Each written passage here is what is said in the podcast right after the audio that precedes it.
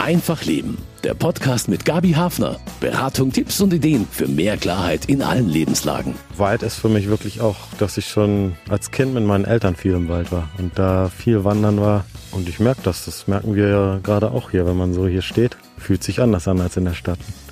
Ich vermisse ihn immer, wenn ich ihn nicht habe. Also tatsächlich, ich komme aus dem Dorf, von Wald umgeben. Ich mache relativ viel Sport, den mache ich draußen und da ist immer eine Waldstrecke dabei. Ohne Musik, sondern nur halt die Waldgeräusche alleine und das ist für mich schon ein Erholungsort, definitiv.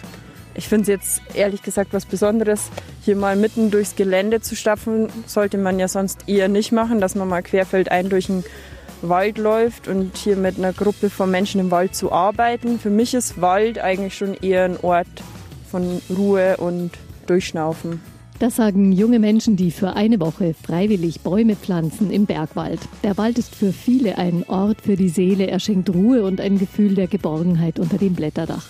Der Wald ist aber auch in Gefahr. Die Erwärmung setzt vielen Bäumen zu. Gleichzeitig brauchen wir mehr denn je intakte Wälder, denn Bäume verbessern das Klima. Schatzkammer Wald. Ich bin Gabi Hafner und habe für diese Sendung mit Menschen gesprochen, die sich für den Wald einsetzen und mit Menschen, die ihn als spirituelle Quelle nutzen.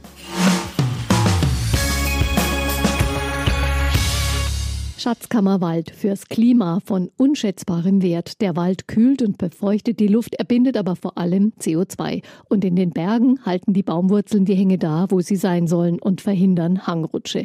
Den Bergwald intakt zu halten, daran arbeiten jeden Sommer hunderte Freiwillige in Arbeitseinsätzen des Bergwaldprojekts. Ich habe eine Gruppe besucht, die einige hundert Meter oberhalb des Walchensees aktiv ist. Marlena pflanzt dort am zweiten Tag schon routiniert kleine Babytannen. Am Ende kann man oben mal leicht anziehen und wenn er sich nicht mehr rausziehen lässt, dann ist es gut, weil wenn, haben wir gestern gelernt, im Winter die Lawinen unterrutschen, dass der quasi der frische Baum nicht gleich wieder im Tal unten landet. Mhm. Sie arbeitet zum ersten Mal mit beim Bergwaldprojekt. Andere kommen immer wieder, wie Manuel und Claudia, auch wenn es anstrengend ist. Hier gibt es halt immer wieder sehr steinige Gebiete, wo man dann erstmal freiräumen muss und dann erstmal Erde suchen und ein kleines Nest bauen. Ich finde es schon anstrengend, wenn man es einfach auch nicht gewohnt ist. Ne? Also ja, sonst sitze ich halt acht Stunden an meinem Arbeitsplatz im Büro und deswegen ist es schon was anderes. Aber macht Spaß und es ist halt tatsächlich, man ist abends total K.O., aber man weiß, was man gemacht hat und dann ist es auch in Ordnung. Insgesamt 1000 Bäume soll das Team in der Einsatzwoche pflanzen. Und weil es schnell und das Wetter gut ist, haben sie 600 schon am ersten Tag geschafft.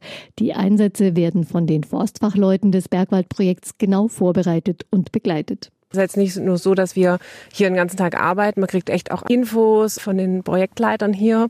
Und mir war nicht ganz so klar, dass auch unser deutscher Wald schon so gefährdet ist durch die Klimageschichte. Das ist schon für mich auch ein Stück weit erschreckend. Dass der Wald Nachhilfe braucht und man damit auch dem Klima helfen kann, eine bessere Motivation gibt's gar nicht. Gerade heutzutage bei dem erschreckenden Klimawandel finde ich es sehr toll, da einfach was gegenzuhalten. Und das tun wir ja hier, indem wir viele Bäume pflanzen. Das ist anders, wenn man jetzt irgendwie 20, 30 Euro im Monat überweist oder wirklich dann weiß, man hat jetzt 200 Bäume gepflanzt. Das ist schon komplett anders. Und kostenlos obendrauf gibt's ein tolles Gruppenerlebnis und die Ruhe im Wald. Das ist ein ganz wunderbarer Urlaub. Andere zahlen teuer für Aktivurlaub, dass sie sich irgendwo hinsetzen und bespaßt werden und wir arbeiten an der frischen Luft. Wetter ist schön. Mehr Spaß verträgt kein Mensch. Ja, und einfach das Beisammensein mit Menschen, die sich äh, einsetzen, einfach auch für die Umwelt, für den Wald. Und ja, Wald ist einfach toll. Man kommt vielleicht auch mal zu einem Zeitpunkt, wo man einfach ein bisschen nachdenken kann und gute Gespräche führen kann. Eine rundum positive Bilanz also für einen Einsatz im Bergwaldprojekt. Schuften fürs Klima, die Ruhe im Wald genießen und die tiefe Zufriedenheit nach getaner Arbeit spüren, wenn die Gruppe abends auf der Zeltwiese zusammensitzt.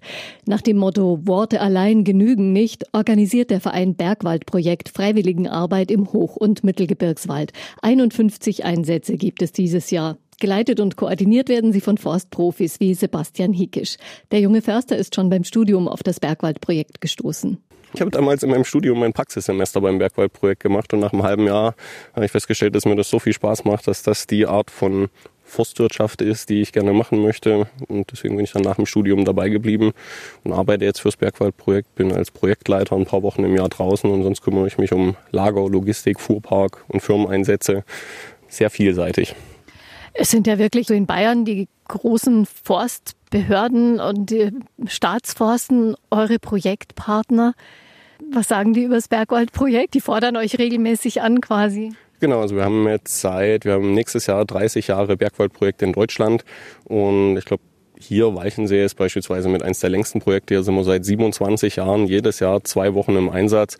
Ich glaube, das spricht schon dafür, dass wir hier schon auch auf Begeisterung stoßen. Sonst würden die, glaube ich, nicht jedes Jahr wieder nachfragen, ob wir doch kommen wollen. Von dem her ist das eine sehr schöne Zusammenarbeit, die irgendwie auf Gegenseitigkeit beruht. Also die Waldprofis brauchen die Freiwilligen aus dem Bergwaldprojekt? Definitiv. Wir machen viele Arbeiten, die so mit einem normalen Forstunternehmen jetzt nicht möglich wären. Einfach allein durch die Manpower. Wenn wir mit 20 Leuten anrücken, kann man halt im Wald auch mal wirklich schnell einen Zaun abbauen oder viele Pflanzen in kurzer Zeit pflanzen, was einfach mit zwei, drei Waldarbeitern wesentlich länger dauern würde. So ein Einsatz eben ein paar Tage im Wald mit Freiwilligen, der erfordert wahrscheinlich äh, gute Vorbereitung, damit es was bringt, damit es auch alles klappt und die Leute nicht das Gefühl haben, naja, wir stehen hier rum im Wald, aber jetzt müsste mal was passieren. Ja, definitiv. Also der, der eigentliche Einsatz beginnt für uns schon wesentlich weiter vorne. Das heißt, es wird Ende des Jahres oder über den Jahreswechsel schon das nächste Jahr von uns komplett geplant, sprich in Absprache mit den Fürstern und festgelegt, zu welchem Zeitraum wir kommen. Ein paar Wochen später treten dann die Projektleiter in Kontakt mit den Fürstern, sprechen sich ab, was für Arbeiten stehen an, was für Werkzeug wird gebraucht. Dann tut man sich mit seinem Team, was uns unterstützt hier bei der Arbeit draußen im Wald, am Wochenende, bevor die Teilnehmer ankommen, die Arbeitsstellen auch nochmal anschauen, dass sie die auch alle kennen und unter Umständen auch mal schon was vorbereitet, so dass dann eben tatsächlich, wenn man Montag früh mit den Leuten hier im Wald steht, man professionell anfangen kann und loslegen. Gibt so ein Credo vom Bergwaldprojekt? Also im Prinzip ist es so, dass wir uns vom Bergwaldprojekt auf die Fahnen geschrieben haben, dass wir mit den Freiwilligen eine Woche im Wald draußen verbringen wollen. Und die sollen natürlich mehr als nur Muskelkater mitnehmen, sondern die sollen auch was über den Wald lernen und vielleicht auch was in ihr Privatleben mitnehmen. Sprich, wir sprechen dann schon auch die Themen an wie Klimawandel, wie kann man selber was dagegen tun. Ernährung ist ein wichtiger Punkt bei uns, dass so eine Woche komplett vegetarisch stattfindet. Wir haben immer einen Koch dabei, der vier Mahlzeiten am Tag für uns zubereitet einfach so das Gesamtpaket soll stimmen. Also, dass es den Leuten auch gut geht, obwohl sie hier arbeiten und schuften. Genau, das eben, das ist so das, das Dankeschön und wie gesagt, es muss auch keiner sich bei uns totarbeiten. Jeder macht das, was er kann und macht das dann lieber in einer tollen Qualität. Äh, also die Bäume, ich habe sie mir angeschaut, sind alle hervorragend gepflanzt und jeder macht das in seinem Tempo. Das kann man halt durch eine größere Gruppe einfach wettmachen und dann ist halt auch Zeit, sich mal hinzusetzen und was über den Wald zu erfahren, in der Mittagspause über Gott und die Welt zu schwätzen. Das ist einfach und Walderdbeeren zu pflücken, genau. Schmetterlinge zu fangen. Äh, melden sich genug Freiwillige? Ja, definitiv. Also wir haben jedes Jahr mittlerweile fast zweieinhalbtausend Freiwillige im Wald und unsere Wochen sind zu weit über 90 Prozent ausgelastet. Also an können wir uns nicht beschweren. Schaut doch alles ganz gut aus denke, man sieht durchaus, dass der Wald schon noch leistungsfähig ist, weil einfach ohne Ende Naturverjüngung auch von unten nachkommt. Aber nichtsdestotrotz als Fachmann sieht man halt schon, dass er auch angeschlagen ist, dass eben den alten Bäumen nicht gut geht. Und es ist ja doch auch irgendwie eine Überlebensstrategie zu sagen, wenn es mir nicht gut geht, probiere ich mich so viel wie möglich nur irgendwie zu äh, vermehren. Deswegen halt auch die flächige Naturverjüngung, die für den Wald spricht. Aber man sieht schon, dass er auf jeden Fall nicht gesund und stabil ist. Was ist das hier für ein Standort? Hanglage, relativ licht, aber der Wald große Bäume, das sind überwiegend Fichten, ein paar Laubbäume. Ja, wir befinden uns hier an einem Südhang, das heißt relativ warm, die Sonneneinstrahlung relativ hoch.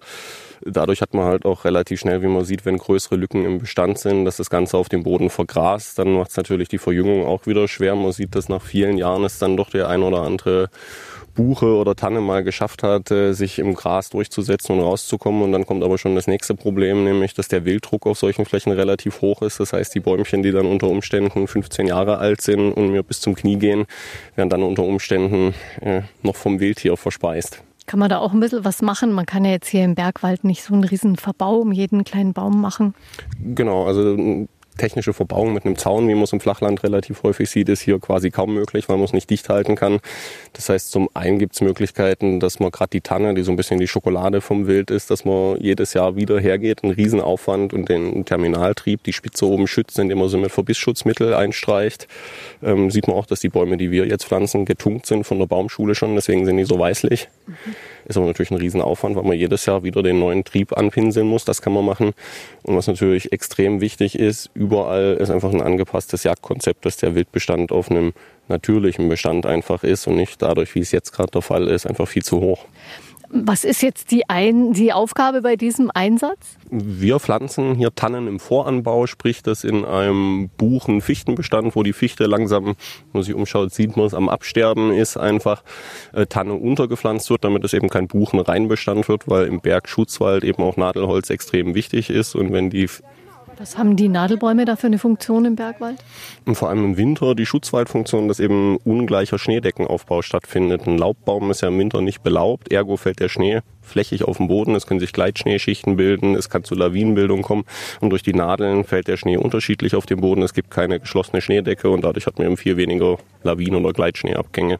Woran kann man das sehen, dass den Fichten hier so schlecht geht? Das sind ja jetzt zunächst mal richtig äh, riesige Bäume. Man sieht einfach, dass die Kronen sehr dünn sind, teilweise von unten schon braun werden. Man sieht, dass die Rinde teilweise abplatzt und wie gesagt, die Kronenmasse ist einfach viel zu wenig. Es müsste eigentlich viel tiefer und viel mehr benadelt sein, als es jetzt noch der Fall ist. Die Fichten, woran leiden die? Die leiden vor allem am Klimawandel, der die letzten Jahre gerade im Bergwald es ganz eindeutig stattfindet. Klassisches Beispiel letztes Jahr so ein extrem trockener Sommer führt zu Dürrestress, dann ist der Baum quasi schon von seinen Abwehrkräften her geschwächt, was wiederum zur Folge hat, dass dann der Borkenkäfer besser angreifen kann. Die Abwehrkräfte sind geschwächt, das heißt, er kann nicht so viel Harz produzieren, um sich gegen den Borkenkäfer zu wehren. Dadurch, dass er geschwächt ist, kann auch Sturm besser angreifen. Das heißt, man hat Sturmwurf, Sturmwurf wiederum begünstigt auch den Borkenkäfer. Also es ist ein äh, Riesenkreislauf und hängt definitiv mit dem sich ändernden Klima zusammen. Das sind eine ganze Menge Stressfaktoren. Allein schon für die Fichte, für andere Bäume gibt es nochmal andere Faktoren. Wie versucht man im Bergwaldprojekt dagegen anzugehen oder das aufzufangen? Genau wie mit so einer Maßnahme hier eben, dass man sagt, die Fichte wird sich trotzdem, man sieht es ja auf dem Boden, weiterhin natürlich verjüngen und wird auch im Bergmischwald mit dabei sein. Aber man versucht halt eben keine reinen Fichtenbestände mehr zu haben, sondern eben durch aktive Maßnahmen, sprich in tieferen Lagen die Buche mit einzubringen, in den Berglagen die Tanne mit einzubringen, die Lärche mit einzubringen, eben einfach stabilere Bergmischwälder zu erhalten, weil dann ist es in Anführungsstrichen nicht so problematisch, wenn eine Baumart mal ausfällt. Also das sind so Versuche, dem Bergwald auf die Füße zu helfen sozusagen. Genau, also man kann das so als eine Art Initialzündung sehen. Wenn man jetzt der Mensch nicht mehr eingreifen würde, würde das Waldbild, was wir quasi hier initiieren, auch irgendwann entstehen. Würde aber halt 200, 300 Jährchen dauern, bis es soweit ist die Bäume, die ihr pflanzt, die sind schon vier Jahre alt, das sind echte Babys eigentlich noch. Wird der Wald überhaupt genug Zeit haben, um sich zu erholen? Hoffentlich definitiv. Also die Zeit hat der Wald auf jeden Fall. Die Frage ist, ob der Mensch die Zeit dazu hat, äh, zu warten. Aber also ich denke schon, dass der Bergmischwald auf jeden Fall Bestand hat und auch weiter wachsen wird. Aber halt in welcher Art und Weise und wie schnell, das wird sich zeigen. Können wir den Wald rechtzeitig retten, damit er uns retten kann? Das bleibt abzuwarten. Ich hoffe es natürlich sehr und ich denke, wir sind definitiv auf dem richtigen Weg. Es wird jetzt immer mehr naturnaher Waldbau betrieben. Man probiert an allen Ecken und Enden irgendwie den Wald zu unterstützen und zu helfen. Und wenn das irgendwie flächiger noch in Deutschland stattfindet, dann besteht die Chance auf jeden Fall. Ich glaube, da sollte man dran glauben. Die Hoffnung ist grün. Auf jeden Fall, sonst würde ich die Arbeit, glaube ich, nicht machen. Von frühester Jugend an war ich im Wald immer in, in der Freizeit. Und ich schätze im Prinzip die Ruhe, das ausgeglichene Klima.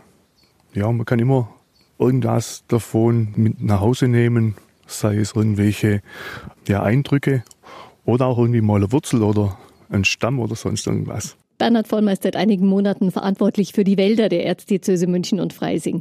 Die Erzdiözese München und Freising gehört zu den großen Waldbesitzern in Bayern mit rund 4500 Hektar Wald aus Pfadgründen und Ankäufen. Ein Team aus Förstern und Waldarbeitern kümmert sich um diesen Wald und hat die Aufgabe, ihn gut in die Zukunft zu bringen. Ich war mit dem neuen Leiter der Forstabteilung im Wald unterwegs mit Bernhard Vollmer. Ein Forster hat die Angewohnheit, dass er immer in die Kronen schaut. Auch wenn ich so auf den Straßen fahre, schaue ich immer so links und rechts und schaue nach dem Zustand der Bäume. Wenn eine Krone gesund ist, dann ist auch der Wald gesund. Und zwischendurch kurz auf die Straße mal. Natürlich, auf die Straße sollte, sollte man auch ab und zu mal schauen. Wir sind jetzt in einem Wald, der der Erzdiözese München-Freising gehört, obwohl er so eigentlich außerhalb oder so ganz an der Grenze liegt. Ja. Ja, das ist ein Zukaufsobjekt äh, aus den 70er, 80er Jahren. Da haben wir mehrere solche Wälder. Das sind noch größere Geschichten. Äh, hier, das sind ca. 200 Hektar, die man vor 30 Jahren ungefähr gekauft hat. Was ist das für Wald hier?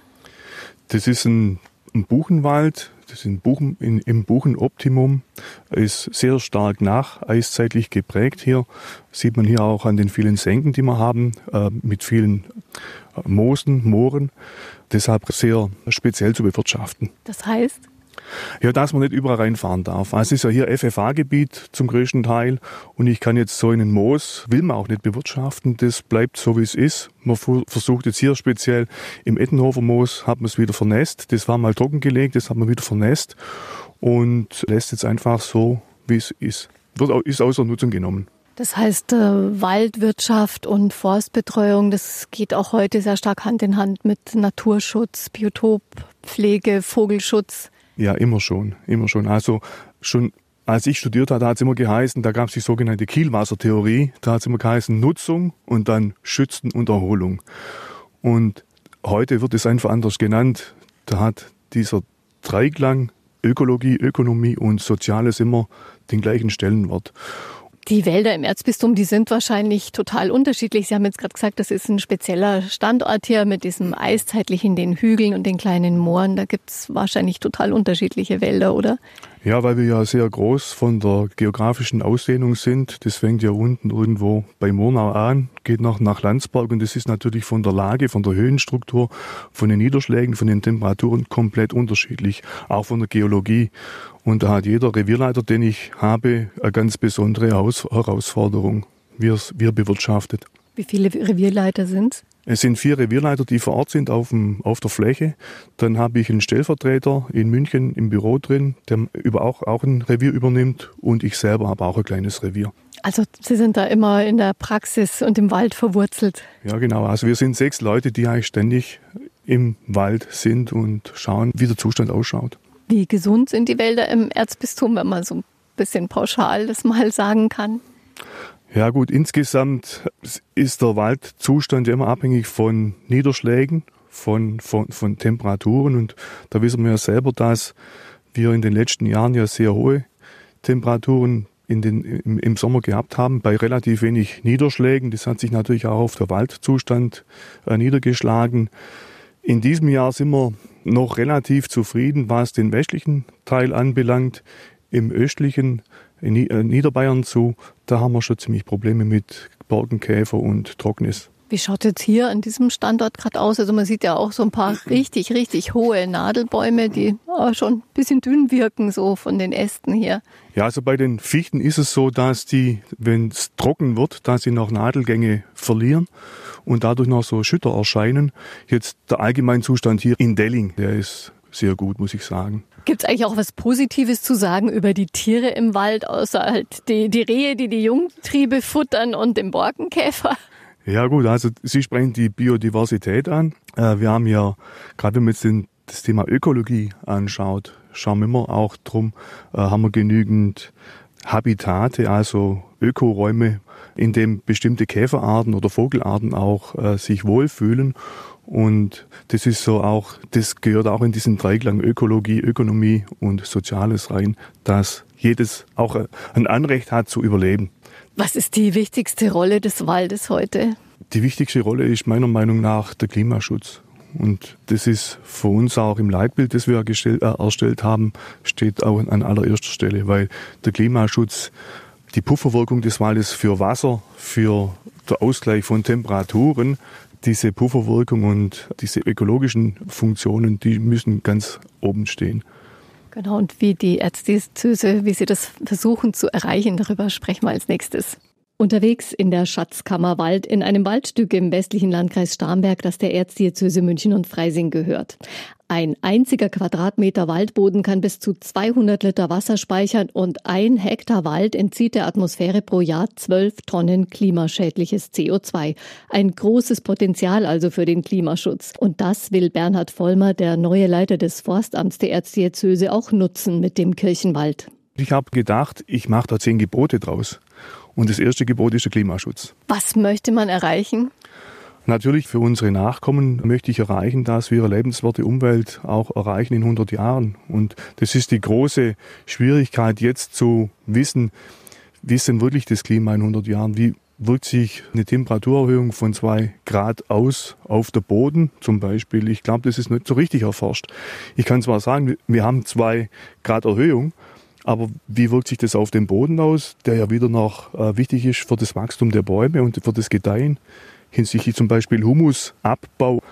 Was da passiert, das wissen wir alle nicht so richtig. Was wird sich ändern in der Arbeit? Also auf jeden Fall die Baumartenzusammenstellung, die ändert sich schon seit vielen Jahren. Wir pflanzen im Jahr, ich habe es jetzt zusammengezählt für 2019 und 2018, zwischen 300 und 500.000 Bäume als Laubbaum oder Tanne. Also keine Fichte. Es gibt ja auch Fachleute, die sagen, äh, Nadelbäume pflanzen ist überhaupt Quatsch bei uns jetzt. Ja, also das ist jetzt wieder, jetzt bin ich wieder am Dreiklang. Ökologie, Ökonomie und Soziales. Und ich sehe im sozialen Bereich ein ganz großes Thema hinsichtlich der Baumartenzusammensetzung. Zum Beispiel, wenn wir in das Thema Regionalität reingehen. Ich kann so nicht genau sagen, wie viele Sägewerke bei uns jetzt im Gebiet tätig sind, aber das ist ja auch ein Arbeitsplatz. Und diesen Arbeitsplätzen muss ich auch zukünftig einen Rohstoff zur Verfügung stellen. Und es ist halt Nadelholz. Weil man die Laubbäume auch nicht so, so kurzzeitig fällt und nicht in der Menge. Ja, auch technologisch kann ich einen Laubbaum nicht als zum Beispiel Dachstuhl verwenden. Und ich bin also im nächsten Jahrzehnt immer noch auf Nadelhölzer angewiesen, dass ich Holzbau betreiben kann. Wie schaut's aus mit Einsatz von chemischen Mitteln? Also chemische Mittel wollen wir so weit wie möglich vermeiden. Es geht nicht immer, zum Beispiel im Bereich Landshut, Niederbayern, wo wir ja auch einiges an Wald haben. Da sind wir darauf angewiesen, dass wir zum Beispiel Polter spritzen gegen den Borkenkäfer, weil wir sonst ganz große Probleme haben, dass der Borkenkäfer dann noch die angrenzenden Bestände befällt. Was viele Leute ja auch gar nicht mögen an der modernen Forstwirtschaft sind die riesigen Geräte, diese Harvester, große Wege, die es gibt mhm. im Forst. Ist das nötig? Ist es zukunftsträchtig? Also auch das ist ein Thema, auch wieder dort in diesen Kalamitätsgebieten. Da bekommen wir es ohne Großgeräte gar nicht geschafft, äh, auf kurze Zeit so viel Holz zu entfernen. Und da ist es wichtig, dass man dann konsequent nur auf Wegen fährt und nicht in den Zwischenbereichen. Und dann ist es auch verträglich für den Forst. Sie und Ihre Fachleute, viele Leute im Forst, die arbeiten für einen gesunden Wald. Kann jeder auch was tun? Oder ist es eher indirekt äh, über den Lebensstil? Es kann jeder was tun, indem wir mehr Holz verwenden, indem wir Holzhäuser bauen. Wald ist ja CO2-Senke und indem wir mehr Holz verwenden in unseren Bauvorhaben, helfen wir der Ökologie insgesamt, dass wir mehr CO2 in, im Holz einlagern, auch langfristig einlagern und damit der Atmosphäre entnehmen. Unser Wald in der Diözese zum Beispiel, wir haben ein, eine CO2-Senke von 12 Tonnen pro Jahr und Hektar. Das heißt, also diese zwölf Tonnen, die werden nicht in die Atmosphäre gegeben? Die werden entzogen der Atmosphäre. Man teilt es auf zwischen Waldspeicher und Substitution. Der Waldspeicher sind ungefähr drei Tonnen. Das ist das, was an Zuwachs an die Bäume hinwächst und circa neun Tonnen wird substituiert in der Form, als dass ich keine Baustoffe einsetze, die mit zum Beispiel Erdöl erzeugt werden, also Ziegel oder sonstige Geschichten. Also durch Holz etwas ersetzt wird, was mehr CO2 abgeben würde. Genau, das ist korrekt. Ja, grün ist die Hoffnung, aber Bäume wachsen auch langsam. Was kann der Wald überhaupt schaffen für den Klimaschutz? Ja gut, es ist genau diese Frage der, dieser CO2-Bindung, diese langfristige. Es gibt natürlich, und das machen wir auch in der Diözese, so bestimmte Bereiche nehmen wir aus der Nutzung heraus, wie hier das Ettenhofer Moos. Da wird einfach nicht mehr genutzt, um der Ökologie Vorrang zu geben.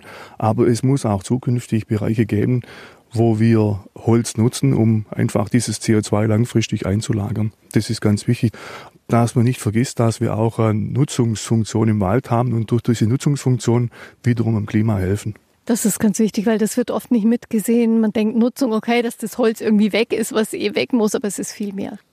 Hat man manchmal das Gefühl, man kämpft so ein bisschen gegen die Uhr? Ja, also manchmal habe ich das Gefühl schon, ja, wenn ich dann nochmal wieder Bilder sehe im Fernsehen, wie es jetzt im Harz gezeigt wurde, wo zu 100 Hektar weiße Wald kaputt ist durch Borkenkäfer und Sturm, und man wirklich Angst hat, dass wir schnell genug noch diesen Umbau schaffen. Also man hat schon ein bisschen, bisschen Angst, auch als Forster. Weite, ein Dach über der Seele und ein Dach über dem Kopf, grün und Geräusche, die meistens lauter sind als Geräusche in der Stadt. Manchmal so anders, dass ich mich eine Weile erst dran gewöhnen muss. Und dann entdecke ich die Unterschiedlichkeit der Stimmen, die ich höre, der Vogelstimmen oder dass auch Blätter unterschiedlich rauschen können, je nachdem wie der Wind ist oder was für ein Baum vor mir ist. Anne-Maria Apelt berichtet gleich auch von der beinahe therapeutischen Wirkung des Waldes und mein Kollege Lukas Fleischmann ist zum Baden gegangen im Wald. Waldbaden ist ein neuer Trend, der aus Japan kommt. Er hat aber auch schon viel im Wald gearbeitet. Ziemlich unterschiedliche Erfahrungen also mit Wald, oder? Lukas, bevor wir dir beim Waldbaden zuhören dürfen, lieber still im Wald sitzen oder Holz machen? Also, um ehrlich zu sein, es hat beides was für sich. Natürlich ist das Holzmachen im Wald, was ich mit meinem Vater immer mache, sportlicher, es strengt mehr an und am Ende des Tages weiß man einfach körperlich, was man gemacht hat. Aber auch das Waldbaden hat was für sich, denn da geht es natürlich besinnlicher zu. Seid ihr da so richtig mit Kettensäge und schwerem Gerät unterwegs oder wie kann man sich das vorstellen? Ja, genau. Mein Vater ist Forstbesitzer und ich komme aus einer Familie mit sehr langer Forstbauerntradition. Das macht also nicht nur mein Vater, sondern auch mein Onkel. Das hat mein Opa schon gemacht und wir sind da wirklich mit Traktoren und Kettensägen und Spaltgeräten und allen möglichen sind wir dann im Wald und machen Holz, ja. Viel Arbeit, aber auch schon Verantwortung heute, wenn man weiß, wie wichtig der Wald geworden ist. Ja, absolut. Und vor allem, man kriegt diese Umweltveränderungen auch ziemlich direkt mit. Also jedes Jahr haben wir mehr Fichten, zum Beispiel, die vom Borkenkäfer befallen sind. Das tut und, dann richtig weh, wenn es die eigenen sind. Ja, und vor allem, wir wissen gar nicht mehr, wohin mit dem Holz, weil es einfach mittlerweile so viele angeschlagene Bäume gibt, dass das wirklich schwierig ist, überhaupt dieses ganze Holz für den Eigenbedarf noch richtig zu verwenden. Also mein Onkel zum Beispiel, der verkauft es auch, was wir aber nicht machen. Wir machen nur für den Eigenbedarf.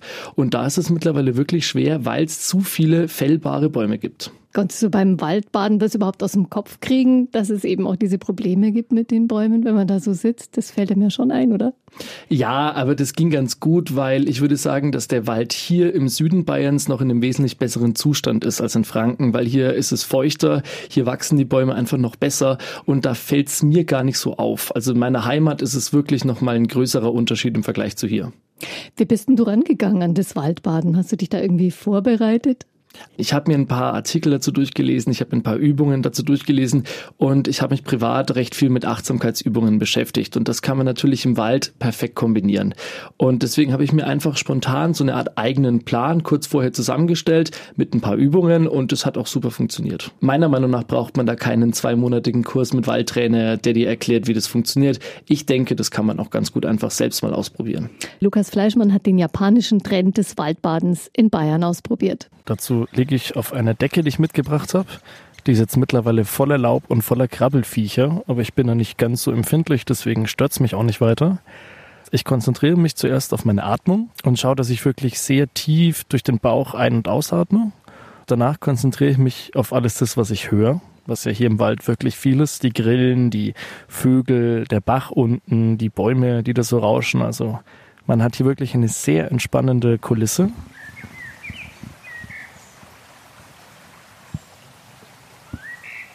Steht vor meiner zweiten Waldbadenaufgabe. Ich bin jetzt ganz nah unten am Fluss. Ich bin gerade die Schlucht sozusagen runtergeklettert. Und ganz spannend, hinter mir ist ein toter Baum.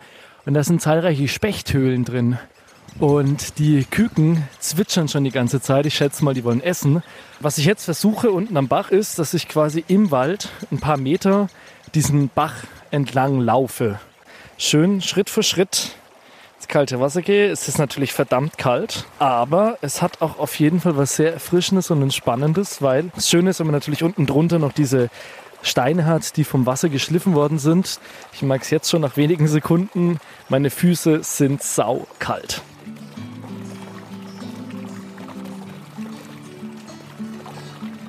Das Waldbaden beginnt gerade etwas, ich will nicht sagen zu nerven, aber bei einer Wanderung hat man den Weg vor sich. Und das fehlt mir gerade ein bisschen. Aber es kommt ja vielleicht wieder was Neues. Ich glaube, ich muss jetzt einfach wieder, ich muss mich jetzt einfach wieder auf die Umgebung konzentrieren und einfach mal hinsetzen und schauen, ob ich vielleicht ja irgendwas Spezielles entdecke. Und ich glaube, das könnte jetzt hier tatsächlich ein guter Ort sein. Hier macht nämlich der Bach so eine Biegung und der fräst sich so richtig schön in diese Waldwand rein. Okay, jetzt bin ich fast eingeschlafen, weil dieser Bach etwas unglaublich Beruhigendes hat. Also das ist bisher der schönste Moment des Waldbadens gewesen. Vielleicht hört man es auch an der Stimme, dass es jetzt ein bisschen gediegener ist. Ich weiß es nicht. Keine Ahnung. Jetzt kommen wir zum nächsten und zwar zum Berühren. Ich habe jetzt einen Kiefernzweig in der Hand. Den lasse ich jetzt einfach mal so durch meine Hand durchgehen und dann, ich sehe ein paar Harzreste vorne und es riecht natürlich ganz stark nach Kiefernharz. Dann habe ich jetzt ein Ahornblatt. Das habe ich von einem jungen Ahorn neben mir weggenommen. Das ist spannend, weil das hinten so schaumartiges Zeugs drauf. Ich nehme mal an, das ist ein Pilzbefall, ich weiß es nicht. Und jetzt kommen wir zum Waldboden und das ist wirklich so sumpfiger, feuchter, nasser Waldboden. Ja, jetzt schaue ich einfach mal, was da so drin ist. Also natürlich Blätter, was ich jetzt erkennen kann, sind Buchen und Eichen. Eine letzte Übung auf meiner Waldbaden-Achtsamkeitsliste fehlt noch. Ich weiß nicht, was ich von der Übung halten soll, das gleich mal vorweg denn es geht um Bäume umarmen. Waldbademeister sagen, dass Bäume umarmen etwas sehr Heilsames hat, weil man einen direkten Zugang hat und mit dem ganzen Körper quasi die Pflanze berührt. Also mein Umarmungsopfer war gerade eine Buche, so ein, ich schätze mal auf 80 Jahre, also so ein Stamm, wo ich nicht mehr ganz rumkomme mit den Händen. Und ich muss sagen, es ist besser, als ich gedacht hatte. Ist jetzt auch gar nicht schlimm, um ehrlich zu sein, weil es ist ja trotzdem irgendwie ein recht angenehmes Gefühl. Nichtsdestotrotz bin ich natürlich froh, dass mich jetzt keiner gesehen hat, weil, also so ein bisschen verrückt schaut man aber schon aus. Aber ich würde sagen, und wenn es einfach nur ein ritueller Abschluss von so einer Waldbaden-Session ist, ich finde, es gehört jetzt dazu. Mein Fazit, ja, Waldbaden ergibt durchaus Sinn. Ich fühle mich auf jeden Fall deutlich entspannter. Ich habe eine richtig gute Laune. Die Erfahrungen sind auf jeden Fall nochmal ganz anders, wenn man sie bewusst erlebt und nicht einfach nur durch den Wald durchläuft.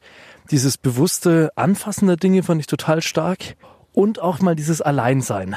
Der Wald als Raum für die Seele, auch spirituelle und tiefe persönliche Erfahrungen sind dort möglich. Da lassen sich auch Entdeckungen für die Seele machen oder ein neuer Weg im Leben finden. Ein Waldspaziergang reicht dafür freilich eher nicht, sondern eine intensive Zeit der Auseinandersetzung, bei Waldexerzitien zum Beispiel. Annemaria Apelt begleitet Menschen dabei. Wie man im Wald zu sich finden kann, darüber habe ich mit ihr an einem sonnigen Flecken an einem Waldweiher gesprochen. Was bedeutet denn Wald für Sie? Was finden Sie für sich dort? In erster Linie suche ich die Stille von meinem eigenen Leben, also was ich üblicherweise führe, mein Alltag. Ich suche eine Abwechslung, eine Pause, eine Zäsur. Ich suche einen Dialogpartner, einen Systemwechsel, könnte man auch sagen. Wie gehen Sie denn in den Wald? Also, das es kann sehr unterschiedlich sein. Ich kann als Spaziergängerin im Wald sein, dann gehe ich spazieren, um vielleicht einfach das Rauschen zu genießen. Ich kann als Wildnispädagogin in den Wald gehen, dann bin ich eher die Forscherin und vielleicht finde ich ja noch einen Knochen oder eine neue Pflanze. Dann bin ich eher der Pfadfinder, könnte man fast sagen. Oder ich gehe, um den Wald als Dialogpartner Partnerin zu sehen, dann gehe ich ähm, bewusst mit einer Frage und schaffe mir einen Raum, der einen Anfang und ein Ende hat, in dem diese Frage mit der Natur in Resonanz kommen kann. Was könnte so eine Frage sein? Eine der letzten Fragen war, was will ich verabschieden? Eine bestimmte Phase, Berufsphase in meinem Leben ist zu Ende gegangen und ich bin in den Wald gegangen, um die zu verabschieden. Habe mir einen Torbogen in den Wald gesucht. Der, das waren zwei Buchen, die einen großen Bogen gebildet haben. Bin durch diesen durchgegangen und habe mich gefragt, ich möchte damit in Resonanz sein, mm, wofür ich dankbar bin in dieser vergangenen Zeit. Mit den wundervollen Erlebnissen, die ich vielleicht ein bisschen suchen musste. Und ähm, mit diesem Fokus war ich dann in der Natur habe mir aus, mit mir selbst ausgemacht, das geht jetzt drei Stunden. Und nach drei Stunden bin ich wieder durch diesen Torbogen hinausgeschritten. Und dann habe ich einmal aufgeschrieben, was ich erfahren habe oder gesehen habe oder womit diese Frage geschwungen ist.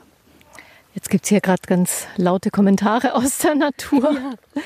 Ich glaube, auf Dauer das heißt, der Wald ist für Sie so eine Art Spiegelungsraum, um eigene Gefühle, eigene Erlebnisse nochmal bewusster auch zu spüren vielleicht und dann eben auch weiterzuentwickeln, zu verabschieden, haben Sie erzählt.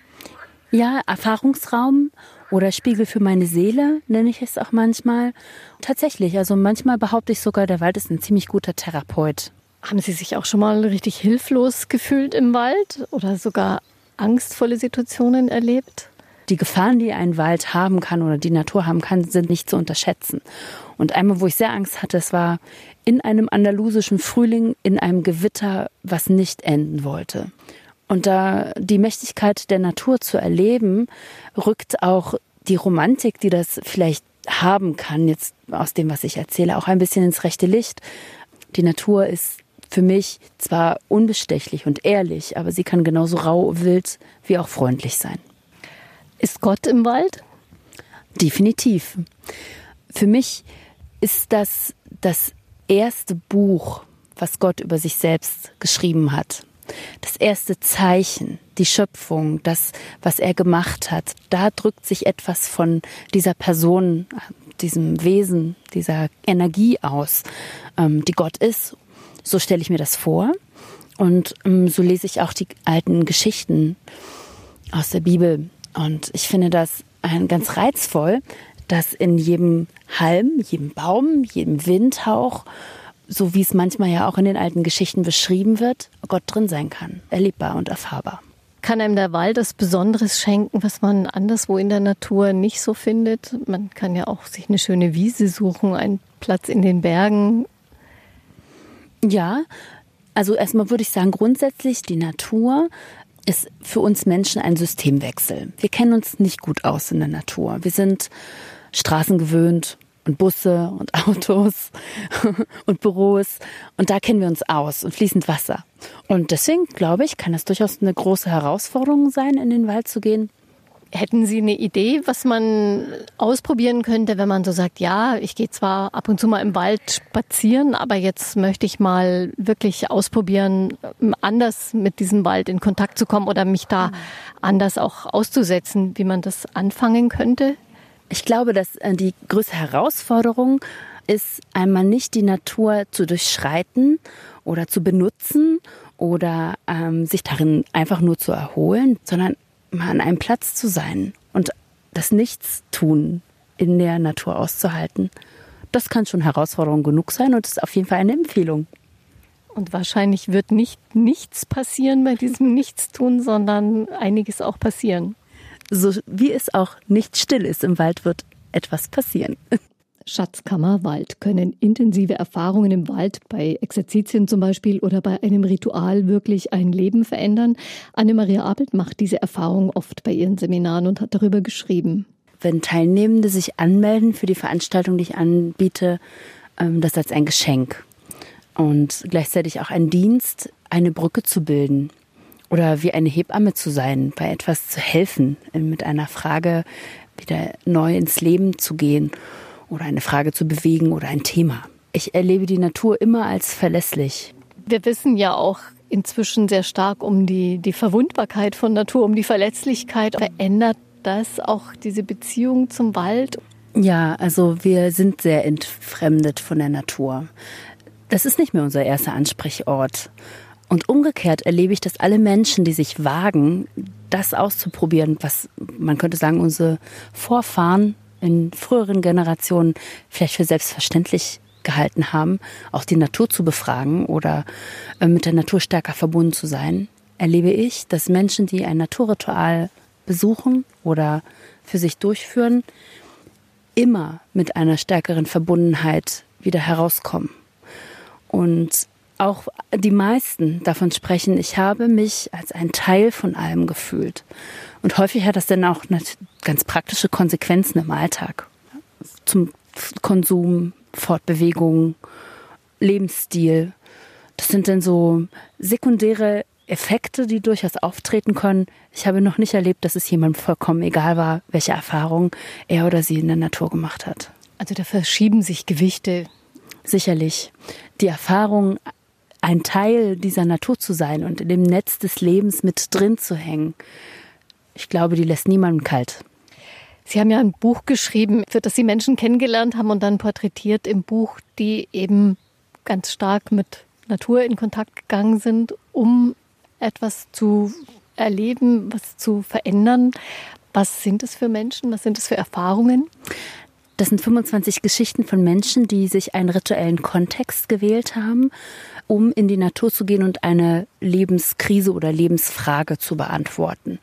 Und der rituelle Kontext ähm, kann eine Visionssuche sein. Das ist ein großes rituelles Format oder auch Menschen, die kleinere Formate erlebt haben, Wochenend- oder Tagesformate, wo sie im rituellen Raum in die Natur gegangen sind.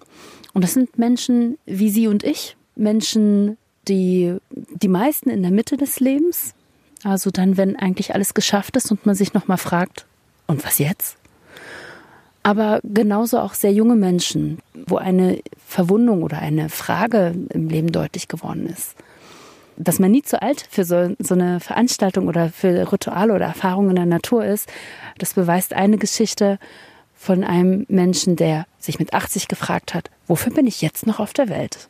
Und in dieser Bandbreite erzählt das Buch sehr unterschiedliche Geschichten so eine Visionssuche mit Hilfe der Natur oder in der Natur oder der Ansatz, Lebensfragen zu klären in der Natur, ist es nicht was sehr Esoterisches? Das könnte man meinen. Wenn ich in die Bibel schaue, dann klären die meisten Menschen dort ihre Fragen in der Natur, indem sie Gott in der Natur befragen. Und natürlich ist die Natur in dem Moment erstmal ein Hilfsmittel und gleichzeitig auch ein Erfahrungsraum und gleichzeitig und da sind die Erfahrungen sehr unterschiedlich, eines der, der glücklichsten Orte, wo man ja, seine Frage einmal loswerden kann. Ohne Bewertung, wertungsfrei, ohne dass jemand schon direkt Tipps und Ratschläge gibt oder es besser weiß, sondern ich kann eine eigene Erfahrung machen. Und für mich hat das überhaupt nichts Esoterisches, aber was sehr Geistvolles. Denn wie ich schon eingangs sagte, ich glaube, dass Gott sich finden lässt, wie auch immer wir oder jeder einzelne Gott selber nennt. Das sind ja Menschen, die spezielle Wege gegangen sind oder auf diese Wege vielleicht einfach geraten sind. Was ist die Inspiration oder was kann die Inspiration sein für den Leser? Einige Geschichten von den Menschen erzählen Geschichten, wo Menschen schon sehr viel ausprobiert haben, um im Leben zu bleiben. Eine Frau, die in jungen Jahren bereits mit ihrem Leben abgeschlossen hatte, wo man sagen würde, austherapiert war, hat sich in einen vollkommen anderen Raum begeben, in den Raum der Natur und hat wieder Hoffnung geschöpft. Das zum Beispiel ist ein echtes Wunder. Und ich glaube, das kann genau auch die Inspiration sein, das einmal auszuprobieren, in einen Raum zu gehen, den wir nicht kennen und zu erwarten, dass etwas Gutes passiert. Und wer vielleicht erst mal reinschnuppern möchte in die Atmosphäre des Waldes, der könnte das in einem besonders artenreichen Wald tun mit uralten Bäumen bei einer Wallfahrtskirche. Eine wirkliche Schatzkammer im Wald, die gibt's ganz nah bei München bei der Wallfahrtskirche Maria Eich in Planegg. Für seine biologische Vielfalt wurde der Klosterwald rund um Maria Eich vor kurzem sogar mit einer UN-Auszeichnung bedacht. Mein Kollege Lukas Fleischmann weiß mehr Details über einen der artenreichsten Flecken Deutschlands. Ziemlich genau vor 300 Jahren wird Robinson Crusoe geschrieben. Leopold Mozart kommt auf die Welt und die Eichen im Klosterwald bei Maria Eich in der Nähe von Planegg beginnen zu wachsen. Und bis heute haben sie eine stattliche Größe angenommen und ragen rund um das Kloster in den Himmel. Sie sind ein Lebensraum für so viele Tier- und Pflanzenarten, dass der Wald jetzt von der UN-Dekade zur biologischen Vielfalt ausgezeichnet worden ist. Pater Matthäus vom Augustinerkloster freut das natürlich besonders. Ich habe das Gefühl, wir ziehen alle an einem Strang und setzen uns für eine gute Sache ein, die jetzt auch thematisch voll im Gang ist in unserer Bevölkerung, wo immer mehr Verständnis auch entsteht. Das fing ja an mit der Auszeichnung, dann mit dem Bayerischen Biodiversitätspreis. Für mich bedeutet das eine ganz große Freude, wenn ich auf die vergangenen Jahre zurückblicke. Weit über 200 Käferarten leben auf den wenigen Hektar Klosterwald. Dafür stehen 88 auf der roten Liste bedrohter Arten. Einige kommen so gut wie gar nicht mehr in Deutschland vor, wie zum Beispiel der Eremit. Dieser gut drei Zentimeter große Käfer hat dem Projekt Eremiten im Klosterwald Maria Eich seinen Namen gegeben. Bernhard Vollmar von der Forstabteilung des Erzbistums München und Freising erklärt, warum der Eremit so selten ist. Er ist für uns eine ganz besondere Art, weil das weist darauf hin, dass wir sehr viel Totholz haben, wo sich diese Arten speziell, also diese Totholzverwerter, sehr wohl fühlen. Und deswegen ist es auch gar nicht schlimm, dass ein paar dieser Methusalem-Eichen nur noch halbvital oder schon komplett tot sind. Das sorgt sogar manchmal bei den Klosterbewohnern für Überraschungen, wie Pater Matthäus verrät. Wir haben ein Hornissennest hier direkt am Wallfahrtsplatz gehabt. Es hat keiner bemerkt und da war ich auch tief beeindruckt, wie ein fast abgestorbener Baum noch so wertvoll sein kann und dadurch weiterlebt, indem er vielen Tieren und Pflanzen noch äh, Lebensraum bietet. Der Klosterwald bei Maria Eich wurde übrigens über Jahrhunderte auch vom Menschen genutzt, aber eben sehr nachhaltig, wie Bernhard Vollmar von der Forstabteilung des Erzbistums München und Freising erklärt. Früher war das so, dass man das Vieh in den Wald reingetrieben hat. Das Vieh hat die Eicheln, die Bucheckern ge gefressen, hat den Aufwuchs niedergehalten und man hat teilweise auch die Stockausschläge wirtschaftlich genutzt in Form von Brennholz. Deshalb haben wir diese Struktur hier. Deshalb haben wir sehr starke alte Bäume, die in ihrem Kronenwachstum nie eingeschränkt worden sind. Damit das weiterhin so bleibt, gibt es nun auch ein Zonenkonzept, das in riesigen Zeitspannen angelegt ist. Manche der noch nicht ganz so alten Eichen sollen in 100 bis 150 Jahren auch sogenannte Methusalem-Eichen sein. Dann können nämlich die Käferarten von Zone zu Zone weiterziehen, während der andere Teil weiterhin wirtschaftlich genutzt werden kann. Denn einer der letzten Wälder mit Urwaldcharakter Bayerns soll seinen Artenreichtum behalten. Mönche, Eremitenkäfer und Methusalembäume in Maria Eich kann man den Wald erleben, spirituell und als Schatzkammer der Natur. Nach Maria Eich kommt man ganz klimafreundlich mit der S6 bis Planegg, von dort sind es nur noch wenige hundert Meter. Das waren Ausflüge in die Schatzkammer Wald mit Informationen zu Wald- und Klimaschutz und über den Wald als Raum für die Seele. Das Buch von Anna-Maria Apelt heißt Grüne Wunde erleben, erschienen bei Adeo für 22 Euro. Und einen Link zum Bergwaldprojekt finden Sie auf der Webseite zur Sendung. Viel Spaß, wenn Sie in den Wald gehen, wünscht Gabi Hafner. Einfach Leben. Ein Podcast vom katholischen Medienhaus St. Michaelsbund, produziert vom Münchner Kirchenradio.